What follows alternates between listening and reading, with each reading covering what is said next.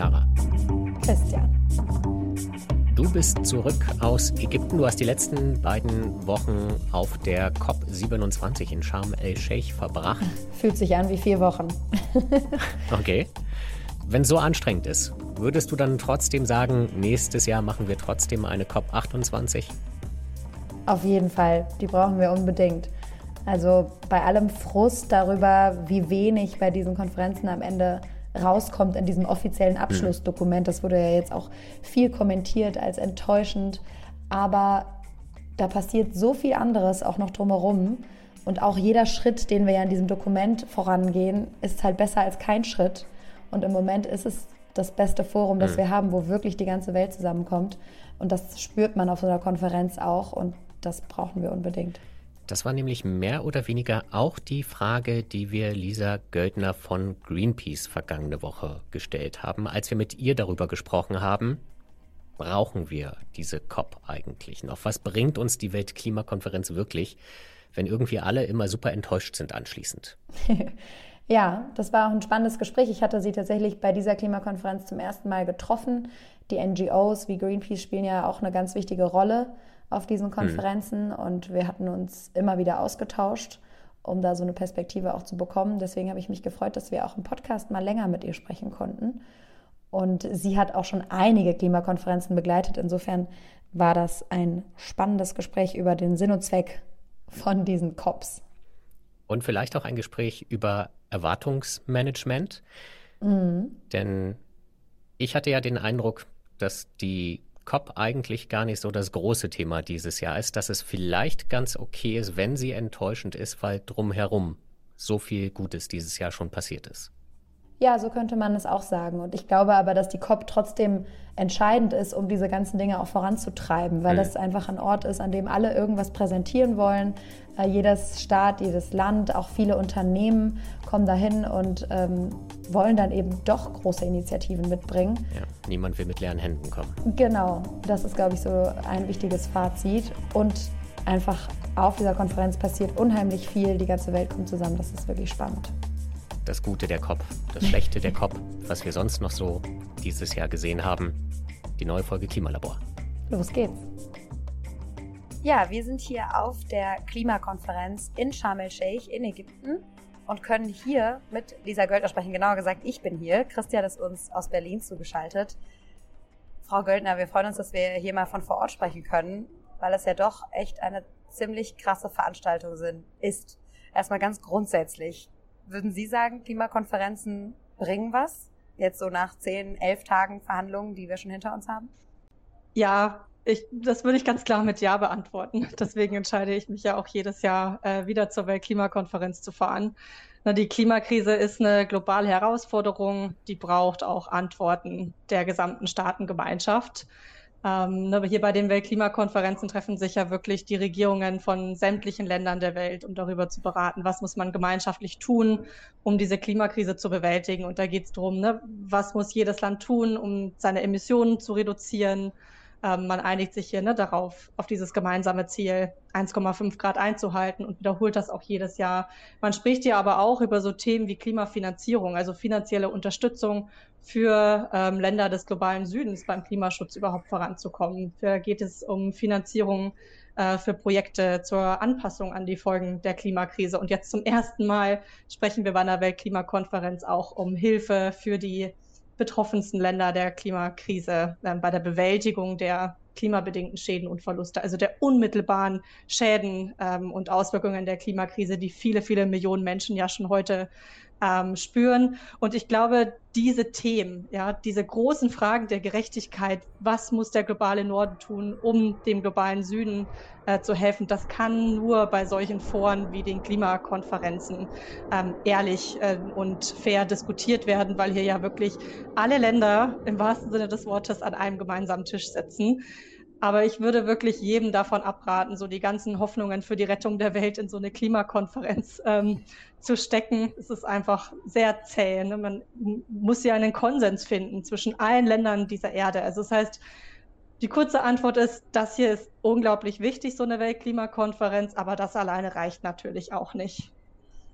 Aber du würdest sagen, ich meine, wir hören hier ständig die Flieger über uns wegfliegen. Ich weiß nicht, ob man das auch in der Aufnahme hört, aber das ist wirklich extrem laut dann auch. Und du würdest sagen, das macht das auch wett, dass hier 45.000 Menschen herreisen in einen Ort, der hermetisch abgeriegelt ist, mitten in der Wüste. Ja, das ist natürlich schade, dass dieser Ort ja eigentlich nur mit dem Flugzeug äh, zu erreichen ist. Ähm, und ja, erstmal denkt man sich, boah, krass, irgendwie so viele Menschen, die hierher fliegen. Ich glaube, man muss die Frage stellen, ist das wirklich notwendig, dass hier so ein großer Zirkus rund um die Verhandlungen noch stattfindet? Aber ich glaube, man kann auch die Gegenfrage stellen. Ne? Es sind jährlich mehr als zwei Millionen Menschen, die von Deutschland nach Mallorca fliegen, um dort Urlaub zu machen. Die Frage fragen wir ja auch nicht, ist das wirklich notwendig? Doch, so ein bisschen schon, oder? So ein bisschen fragt man die ja inzwischen auch, würde ich sagen. Ja, fair enough. Also Genau, ich glaube, dass jeder, der eine Flugreise unternimmt, sich gut überlegen muss, ob das tatsächlich notwendig ist. Aber ich glaube, es ist wirklich unglaublich wichtig, dass hier einmal im Jahr Menschen aus allen Ländern der Welt zusammenkommen, um gemeinsam eine Lösung für die Klimakrise zu verhandeln. Ähm, aus den eben genannten Gründen. Ne? Hier sitzt man mhm. einfach mhm. an einem gemeinsamen Tisch. Hier kann man darüber reden, wer muss hier eigentlich Verantwortung übernehmen. Hier kann man sich auf das gemeinsame Ziel einigen, die Erderhitzung bei 1,5 Grad zu stoppen. Und ich glaube, die Chance, die in so Klimaverhandlungen liegt, ist, dass man ne, durch diesen Austausch darüber, also jede Regierung muss ja hierher fahren und sagen, das bin ich bereit beizutragen, zu dem gemeinsamen Ziel, die Klimakrise zu bewältigen. Und niemand möchte hier mit leeren mhm. Händen ankommen. Ne? Und das übt natürlich schon Druck auf eins, ja. die einzelnen Regierungen. Jeder möchte hier was vorzeigen. Ähm, man steht hier ne, wirklich auf der Weltbühne und wird auch sichtbar, wenn man nichts Neues mitgebracht hat, ne? Oder wenn man hinter seinen Klimazielen zurückfällt. Und ich glaube, dieser sanfte Druck, ja, wirklich ähm, was beizutragen, der, der hilft schon. Ne? Das hat schon, äh, den, den spüren die Staaten schon. Wenn ich mal den Blick aus dem fernen Deutschland mhm. einwerfen darf, stört es euch denn, ich sage jetzt einfach mal euch, an beide gerichtet die Frage, stört es euch denn, dass das Thema in der deutschen Öffentlichkeit irgendwie gar nicht so richtig stattfindet? Weil ich habe vorab mal geschaut, wie viele Artikel und Meldungen wir zur COP27 angelegt haben. Das waren nicht so viele, was ja dann auch immer ein Hinweis auf das Leseinteresse ist. Habt ihr damit ein Problem? Ja, ich kann ja mal starten, klar. Und dann kannst du die Frage aus deiner Sicht beantworten. Also ich glaube, man muss wirklich anerkennen, dass die Klimakrise die Klimakrise gerade nicht die einzige große Krise ist, die die Menschen beschäftigt. Ne? Wir stecken in Europa mitten in der Energiekrise, es herrscht ne, Krieg in Europa. Und ähm, meine Beobachtung ist auch so ein bisschen, Menschen werden gerade krisenmüde ähm, und können auch diese, mhm. ja, dieses Trommelfeuer an schlechten Nachrichten nur noch schwer ähm, verarbeiten. Fair enough, so, das kann ich auch irgendwie nachvollziehen. Ähm, und ich finde auch diese Skepsis warum liefern diese Klimakonferenzen eigentlich nie die Fortschritte, ähm, die man bräuchte, dass man irgendwann mhm. auch sagt, da gucke ich nicht mehr so genau hin. Aber ich hoffe doch, ähm, ja. ne, dass man zu Beginn der Klimakonferenz ne, gemeinschaftlich nochmal draufschaut und sagt, okay, was, worum geht's hier? Was muss diese Klimakonferenz liefern? Und dass wir dann auch zum Ende der Klimakonferenz wieder mehr Aufmerksamkeit sehen und auch Interesse sehen an den Ergebnissen. Aber ne, das ist eigentlich der Auftrag an die Regierungen, die hier verhandeln. Ja, also ich glaube, wenn Menschen einfach jedes Jahr aufs Neue enttäuscht werden, werden, weil wieder nicht das passiert, was wirklich dringend notwendig ist. Kein Wunder, dass man irgendwann kein Interesse mehr hat oder das Vertrauen rein verliert. Und ich glaube, das ist auch eine Aufgabe an dieser Weltklimakonferenz. Ne? Die Regierungen dieser Welt müssen hier beweisen, dass sie es ernst meinen und dass das hier was, ne, dass das hier gute Ergebnisse liefern kann. Und ich glaube, dann ist auch wieder die Aufmerksamkeit da. Ja, also Christian, ich kann, glaube ich, ganz klar sagen, mich stört das schon. Natürlich auch, weil das ja, ja auch meine Arbeit ganz äh, massiv beeinflusst und wir hier auch versuchen, jeden Tag so gut es geht, Inhalte zu transportieren. Es ist aber natürlich auch ein Hinweis darauf, dass wir lernen müssen, wie wir Klimaverhandlungen vermitteln. Also ich glaube, damit hängt das auch zusammen. Wir hatten jetzt im Fernsehen, würde ich sagen, eine ziemlich breite Berichterstattung, aber das vor allem, weil wir Themen gesucht haben. Also die Klimakonferenz ist ein guter Anlass, auch nochmal über verschiedene Themen, die mit dem Klima zusammenhängen, zu berichten. Und dann kann man das als mhm. Anlass nehmen, nochmal verschiedene Geschichten über Wasserstoff zum Beispiel einzuarbeiten, die ja hier auch eine Wasserstoff spielt eine ganz große Rolle auf dieser Klimakonferenz und ist in ganz vielen Verhandlungen wird das angesprochen. Das ist dann einfach nochmal so ein Anlass. Das ist natürlich insgesamt schade, dass man erstmal grundsätzlich davon überzeugen muss, dass das interessant ist, was hier passiert und ziemlich relevant vor allem. Ähm, und dass dann manchmal irgendwelche Nachrichten, die x-te Nachricht über die Fußballmannschaft oder wie auch immer interessanter ist. Mhm. Ähm, aber ich meine, das ist jetzt auch nichts Neues sozusagen. Aber dann erzählt doch mal beide, weil ich ja nicht da bin. Ich habe ja nicht erlebt, wie die Abläufe waren, wie die Gespräche waren. Was war denn für euch die interessanteste Entwicklung? Lisa hat ja gerade schon kurz einen kleinen Einblick gegeben. Deswegen würde ich vielleicht sagen, Clara, du fängst an. Ja, ich fange gerne an, weil gerade gestern, glaube ich, ein ziemlich einprägsamer Tag war. Äh, der Tag als Gestern Lula, war der welche? Gestern war der 16. Genau, wir wollen ja hier transparent sein. Der 16. November. Und äh, der, der neu gewählte Präsident von Brasilien, Lula Inácio da, Silva, ist angekommen und wurde hier wirklich wie ein Rockstar oder Messias oder ich weiß gar nicht, was die beste Metapher ist, gefeiert. Das war schon ziemlich skurril, weil normalerweise, wenn hier Staatschefs oder Chefinnen ankommen, dann gibt es viel Kritik und ähm, mhm. die jeweiligen Aktivisten und Aktivistinnen aus dem jeweiligen Land positionieren sich dann, um sie zu konfrontieren mit ihren Forderungen. Bei Lula war das gestern wirklich ganz anders. Da gab es Fangesänge überall, wo er aufgetaucht ist, war eine riesige Menschenmenge. Das ist auch ein bisschen wie beim Fußball. ja, genau. Da war mal richtig Stimmung hier. Ich glaube, das ist so eher selten, wobei man muss, man muss Katar ist ja nicht weit. ja, genau. Äh, mal sehen, was Brasilien da reißen kann. Ähm, da werden wir bestimmt auch viel drüber diskutieren, Christian. Aber äh, das war natürlich äh, für mich auch nochmal sehr interessant zu sehen. Und ich glaube, das zeigt auch ein bisschen das, was Lisa eben angesprochen hat, dass die Leute auch nach so einem Hoffnungsschimmer lechzen. Gerade immer so kurz mhm. vorm Abschluss der Verhandlungen. Man muss sich ja überlegen, also es sind jetzt noch, noch zwei Tage, anderthalb eigentlich. Die ziehen sich ja häufig auch noch ein bisschen länger.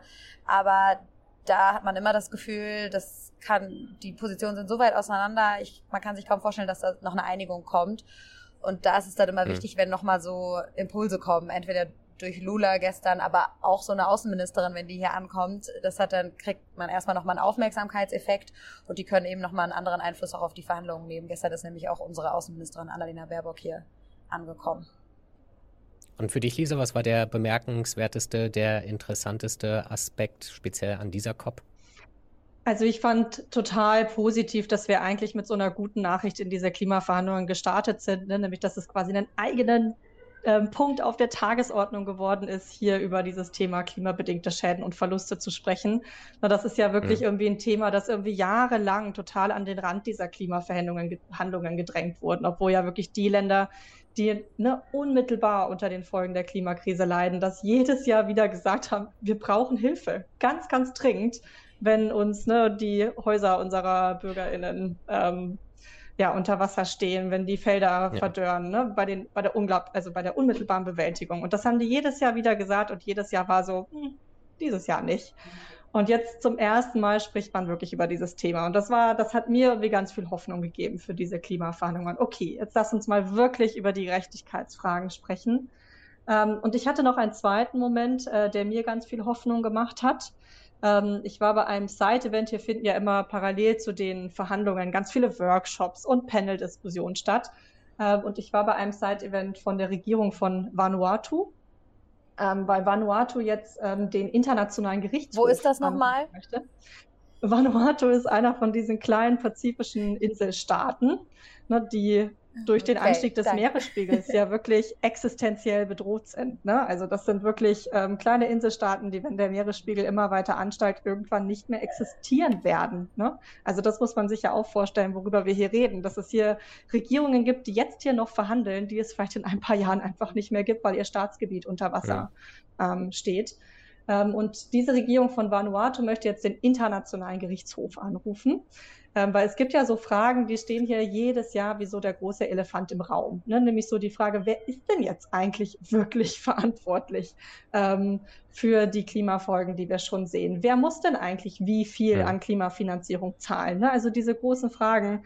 Ähm, es liegt ja eigentlich total auf der Hand, dass es die Länder sind, die am meisten zur Klimakrise beitragen, die auch für die Schäden gerade stehen muss. Es die, dass es die reichsten ja. Länder sind, die irgendwie am meisten vorangehen müssen.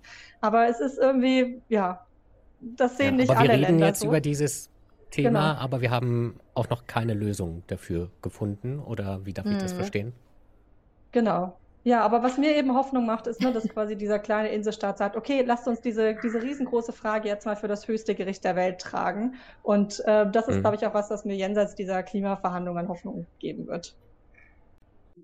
Ich habe noch eine, ich habe noch eine Nachfrage da, die mhm. mir selber noch, obwohl ich ja jetzt schon seit fast zwei Wochen hier bin, noch keiner so richtig beantworten konnte. Warum war der Druck dieses Jahr so viel größer als vielleicht die letzten Jahre, dass dieses Thema endlich auf die Agenda gekommen ist? Weil man fragt sich ja immer so ein bisschen, was haben denn die Staaten eigentlich für ein Druckmittel gegenüber den reichen Industriestaaten?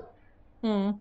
Also ich glaube, ähm, ich würde sagen, es gibt zwei Gründe. Der eine Grund ist, dass natürlich die absolute Verzweiflung der betroffensten Länder mittlerweile so hoch ist. Die können hier bei diesen Klimaverhandlungen eigentlich über gar kein anderes Thema mehr sprechen. Das ist mir schon bei den vergangenen Klimaverhandlungen in Glasgow aufgefallen, als ich mich mit Delegationen von pazifischen Inselstaaten getroffen habe. Ich wollte eigentlich mit denen über den Ausstieg aus den Fossilen sprechen und die waren so, du, ich bin hier mit dem dringenden, mit mit dem einzigen Thema, auf das ich mich hier fokussieren kann, ist, wie ähm, ich Unterstützung für meine Bevölkerung bei der Bewältigung der Klimafolgen bekommen kann. Also das heißt, der erste Punkt ist, die Verzweiflung der Inselstaaten ist einfach unglaublich groß. Und der zweite Punkt ist, immer mehr zivilgesellschaftliche Organisationen stellen sich dahinter die vulnerabelsten Länder und sagen, das ist jetzt wirklich das wichtigste Thema, was hier ähm, verhandelt werden muss. Und auch für uns als Greenpeace, die wir wirklich jahrelang den klaren Fokus hatten auf Minderung, auf die Treibhausgasreduktion, auch wir arbeiten jetzt ganz, ganz explizit äh, zu klimabedingten Schäden und Verlusten und ähm, setzen uns hier dafür ein, dass es eine Finanzierung für die vulnerabelsten Staaten dieser Erde gibt. Also das heißt, ich glaube, es ist so eine, so eine progressive Koalition aus den vulnerabelsten Ländern, aber auch der Zivilgesellschaft, die ganz, ganz, ganz viel Druck gemacht hat, damit dieses Thema jetzt hier auch wirklich besprochen wird. Gibt es denn von den, ich nenne sie jetzt mal reichen Staaten, schon einen, der die Hand ausgestreckt hat und gesagt hat, wir beteiligen uns daran? Oder warten wir noch auf den ersten Schritt? Also es gibt jetzt hier immer mehr Länder, die sagen, ne, sie sind grundsätzlich bereit, ähm, Geld ähm, für diese Bewältigung der Klimafolgen ähm, bereitzustellen. Aber es gibt eben noch keine Einigung darauf, wie das genau hm. funktionieren hm. soll. Und die Forderungen der Länder der des globalen Südens. Ist, macht. Mhm. Ja, vor allem ist so ein bisschen genau das, ja. Ähm, und der zweite Punkt ist ja wirklich die Frage, wie genau sollen diese Gelder eigentlich oder wo genau mhm. sollen die eigentlich gesammelt werden und wie sollen die verteilt werden? Und die Forderung der Länder des globalen Südens, um die es ja hier geht, die diese Unterstützung brauchen, ist, es muss einen eigenen Finanzmechanismus unter dem Dach der Klimarahmenkonvention geben. Ne? Es gibt schon einen für Klimaschutz, also für Projekte, um Treibhausgase zu reduzieren. Es gibt schon so einen Topf für Anpassungsmaßnahmen. Und Sie sagen, wir wollen jetzt einen dritten solchen Mechanismus explizit für Loss and Damage. Das ist dafür das mhm. Buzzword. Ähm, und jetzt gibt es ganz, ganz viele Initiativen, unter anderem von Deutschland ähm, und den G7-Ländern. Das sind quasi ja so Finanzierungsmechanismen, die allerdings außerhalb ähm, ne, diesem Rahmen mhm. der Klimarahmenkonvention, außerhalb dieser Klimakonferenzen ähm, entstehen, die dann auch nicht an denen, ne, da beteiligen sich nicht alle Länder dran. Das sind eher so freiwillige Mechanismen, ähm, Deutschland hat jetzt zum Beispiel 170 Millionen ähm, versprochen für ne, diese klimabedingten Schäden und Verluste ja. ähm, bereitzustellen. Allerdings eben ne, über einen eigenen Finanztopf oder ja. einen eigenen Mechanismus, die sie jetzt da ähm, gegründet haben. Und ich sehe ja heute an diesem Tag, am 17. November, noch keine Bereitschaft der großen Verschmutzer, der großen Klimaverschutzer dieser Welt, ne, diesem Wunsch nach einem expliziten eigenen Finanztopf ähm, nachzukommen.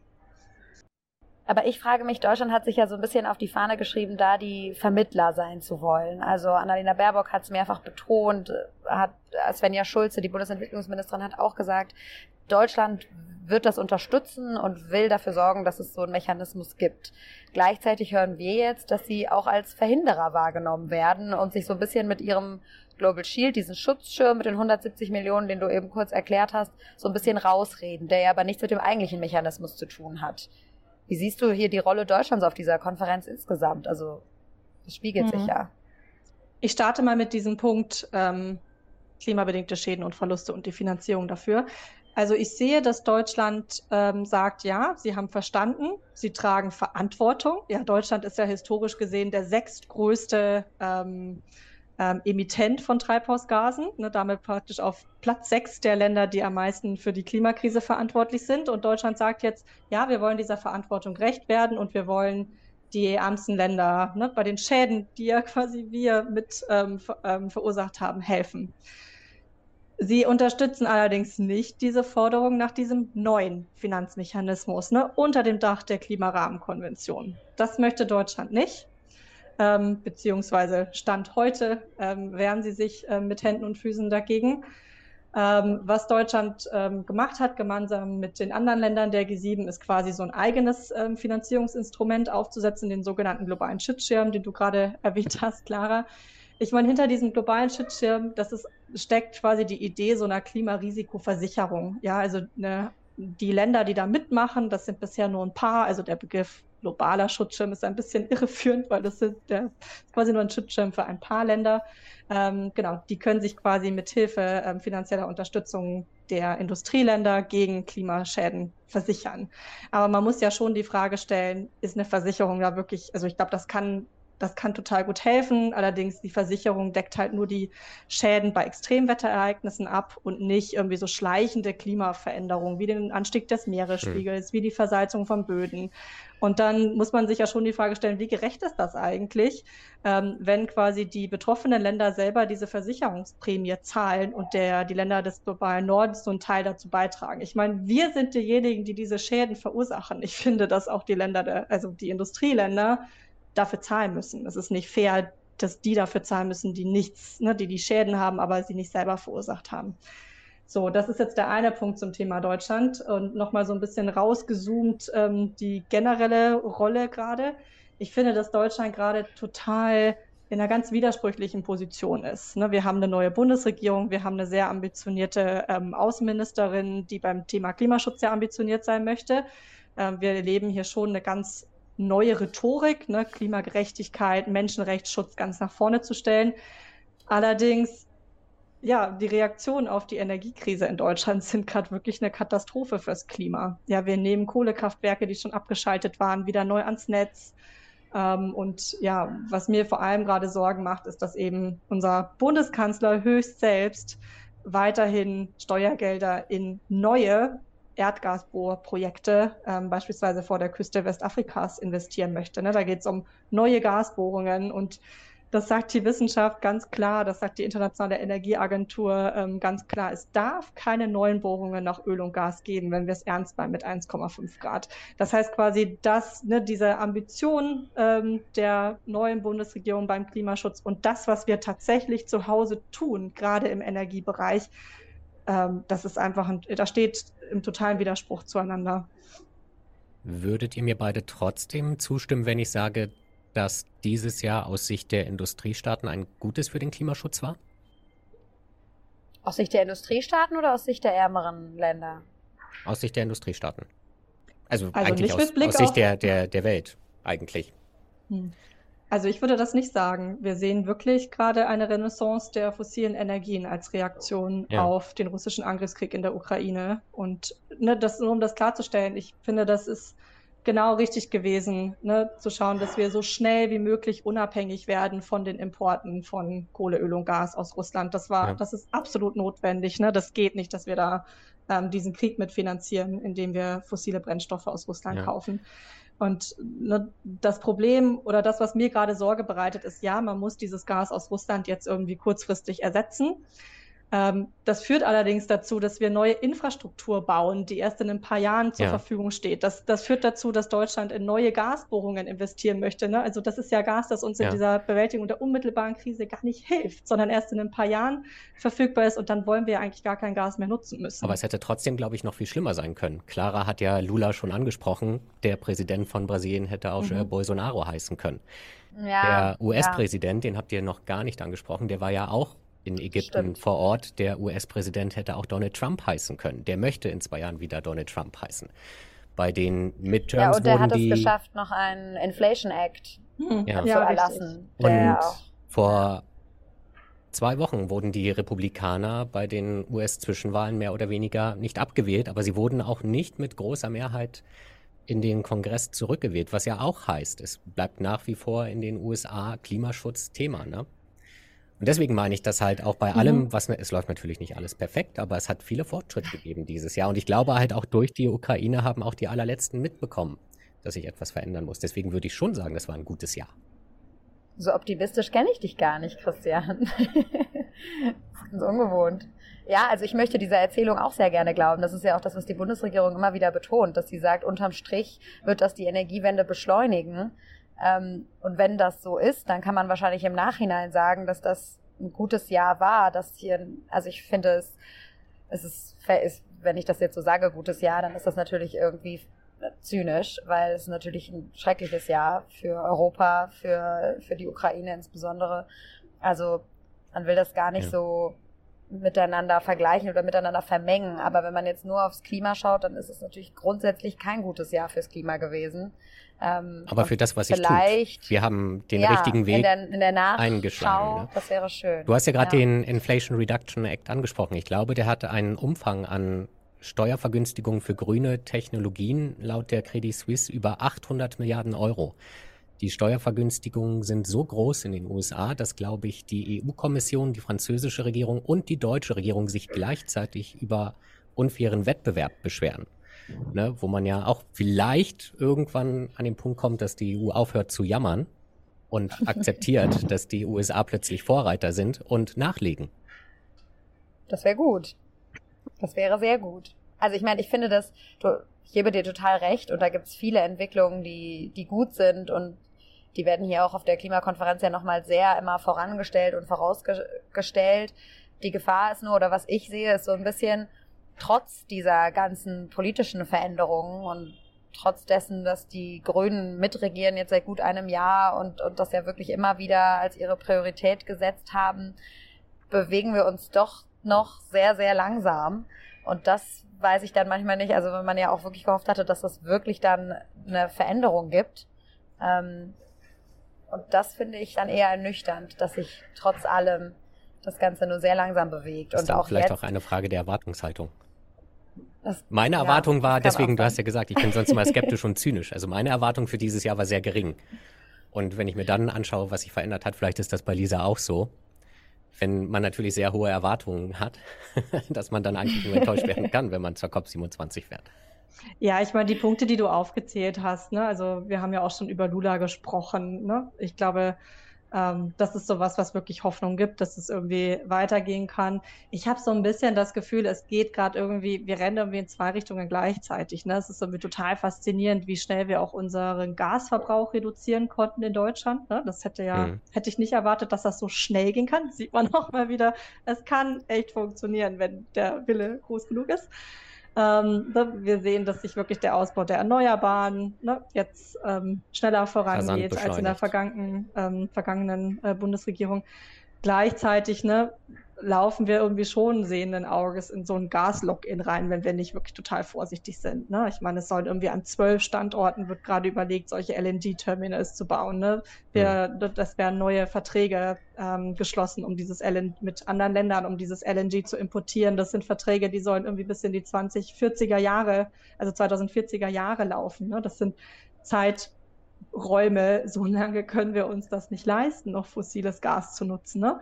Aber wenn diese Verträge erstmal unterschrieben sind, dann muss man das auch abnehmen, dieses Gas. Und das sind Dinge, die mir Sorgen machen. Ne? Das passiert ja irgendwie gleichzeitig. Und ich glaube, oder ne, meine Forderung ist eben, da sehr weitsichtig zu sein und ähm, ne, diese neuen, ähm, also quasi die neuen Abnahmequellen für fossiles Gas dürfen halt einfach echt nur eine Notlösung sein. Mhm was auch ziemlich bezeichnend dafür ist, es gab hier, ich glaube, das war in der ersten Woche der Verhandlungen hier auf der COP, eine Studie von Urgewalt, die festgestellt haben, dass 600 Lobbyisten von Öl- und Gaskonzernen auch hier vor Ort sind oder aus der fossilen Industrie und ihre Interessen hier vertreten. Ich weiß nicht, ob du davon mehr auch gespürt hast und mitbekommen hast, aber das ist natürlich schon auch ziemlich krass, sage ich jetzt einfach mal so. Ja, ich meine, noch nie waren so viele Lobbyistinnen ne, der fossilen Industrie bei einer Klimakonferenz wie jetzt bei dieser. Also so eine Meldung, die ich dann auch gesehen habe, die mich irgendwie mega empört hat, ist, dass einfach auch der Chef von BP, ja, von einem der mächtigsten und größten ähm, vor allem Öl- und Gaskonzerne, fossilen Konzerne dieser Welt, als Mitglied der Regierungsdelegation von Mauretanien hier teilnimmt. Ne, der läuft hier rum ähm, quasi als Mitglied dieser Regierungsdelegation. Ich meine, das finde ich jetzt irgendwie schon eine viel zu große Nähe äh, zwischen dem BP-Chef und dieser Regierung. Ähm, und ja, ich meine, keine Ahnung, ich meine hier, die, die Hauptsache, die man machen muss, um diese Klimakrise zu bewältigen, ist aus Kohle, Öl und Gas auszusteigen. Und mir macht das eine Heidenangst zu wissen, dass irgendwie bei einer Konferenz, wo darüber verhandelt wird, wie wir diese Klimakrise lösen, 600 Lobbyistinnen der fossilen Industrie rumlaufen, um genau das zu verhindern. Ich würde sagen, auch da gibt es wieder zwei Seiten, wie man das Ganze betrachten kann. Denn ich glaube, auch Unternehmen, Erdölunternehmen wie BP und Total und Shell haben begriffen, dass ihnen die Fälle davon schwimmen. Auch die wissen, dass Öl und Gas langfristig nicht mehr die Zukunft ist und investieren tatsächlich Milliardensummen in erneuerbare Energien. Und das dann tatsächlich auch und das finde ich eigentlich ganz interessant, eben nicht in den USA oder Deutschland oder so, sondern tatsächlich auch in Afrika. Ich weiß jetzt nicht, was BP in Maur Mauretanien geplant hat, aber viele Projekte sind dann tatsächlich eher in den Regionen, die wir in Deutschland nicht so auf den Schirm haben. Deswegen finde ich, auch da kann das man stimmt. eigentlich sagen, Vielleicht ist das nicht die verkehrte Entwicklung, weil ja auch, ich glaube, Total und BP, das sind ja auch offiziell keine Ölunternehmen mehr, sondern Energieunternehmen. Also wenn, wenn das dazu führt, dass auch bei denen ein Umdenken stattfindet oder sie auch un unter Druck geraten, weil sie mitbekommen, was hier alles beschlossen wird, dann gebe ich hier total recht. Das Schwierige ist daran wieder so ein bisschen dieses Ungleichgewicht. Also ich mhm. meine, diese Menschen haben dann einen Zugang zu Verhandlungen, zu, zu denen nur sehr wenige hier Zugang haben. Also auch wir können nicht die eigentlichen Verhandlungen mitverfolgen, die finden hinter verschlossenen Türen statt. Und da haben dann diese Menschen wieder eine sehr gewichtige Stimme. Also das ist dann im Verhältnis mhm. wieder nicht so ganz fair, wenn man überlegt, die Menschen, die im Moment unter der Klimakrise leiden. Also da sind wir wieder bei dieser Gerechtigkeitsfrage, ja. wer gehört wird und wer bestimmt, wie die Klimakrise gelöst wird und mhm. welche Schritte wir dafür gehen. Ist das natürlich schon interessant, dass solche Menschen dann es immer wieder schaffen, gehört zu werden, viel mehr. Also, weil das Spannende an dieser Konferenz ist, dass wirklich die ganze Welt zusammenkommt und das für viele die einzige Gelegenheit ist, sich mal international Gehör zu verschaffen. Und wenn da auch wieder so ein Ungleichgewicht stattfindet mhm. oder entsteht, dann finde ich das schon problematisch. Ja, ist ein wichtiger Punkt. Und also um nochmal auf das, was du gerade gesagt hast, Christian, zurückzukommen. Ja, ne, also die großen fossilen Konzerne haben mittlerweile auch alle, soweit ich das weiß, irgendwie eine erneuerbaren Sparte, aber das Gleichgewicht hm. stimmt halt überhaupt nicht. Ne? Gerade so ein Konzern wie BP, wie Shell sind halt nach wie vor noch ne, in der Aus also in, in einem riesigen Maßstab in der Ausbeutung fossiler Ressourcen beteiligt. Ne? Die haben sich alle noch irgendwie die Pfründe für neue Öl- und Gasfelder gesichert, ne? für die nächsten ja. Jahrzehnte. Ja, wenn die das noch ausbeuten, was sie sich quasi noch gesichert haben als Reserven, dann haben wir absolut keine ja. Chance. Ne? Und die haben ja wirklich ein Interesse. Jetzt muss man daran, fairerweise natürlich sagen, es gab nicht so viele Windparks, die man ausbeuten konnte, sondern die müssen ja noch gebaut werden. Wer sollte das mal machen? Das ist tatsächlich ja. auch ein Thema. Mhm. Genau, ja, ich glaube, bei Total ist das zum Beispiel so, dass mittlerweile ein Drittel Öl, ein Drittel LNG und ein Drittel Erneuerbare die Investitionen sind. Hm. Also ich glaube, es gibt da schon Fortschritte. Absolut, dann so aus Klimasicht, also aus der reinen CO2-Emissionssicht sozusagen, kann man das wahrscheinlich auch dann wirklich so aufstellen, die These, dass das hilft. Aber das ist tatsächlich auch ein Thema hier. Das habe ich jetzt auch hier in Ägypten erlebt, dass natürlich die Sorge besteht, dass dieselben Machtstrukturen einfach wiederholt werden. Also wenn jetzt BP sagt, hm. okay, dann machen wir kein Öl mehr, aber wir kaufen, äh, wir stellen die ganzen Solaranlagen hin und die gehören dann nach wie vor uns, dann ja. entsteht natürlich wieder das Ungleichgewicht von dem man sich eigentlich erhofft, dass man das mit erneuerbaren Energien ein bisschen ändern kann, wenn man sagt, das ist eigentlich eine Energie, die, die man sehr gezielt verteilen kann, also die eben nicht, wo, wo es nicht unbedingt einen riesigen äh, Tanker braucht, der das, nicht Tanker, ja. sondern eine Fördermechanismus sozusagen, der das Öl rausholt. Wir sprechen hier so viel Englisch, dass ich ein bisschen durcheinander komme. Aber ähm, auf jeden Fall ist das natürlich eigentlich ein bisschen schade. Man könnte ganz pragmatisch sein und, und sozusagen sagen, na gut, dann lass die halt die Klimakrise lösen, aber dann bleiben natürlich die kompletten Machtstrukturen und die, äh, die Ungleichheit bestehen. Jetzt kommt wieder ein Flugzeug, passend zum Thema.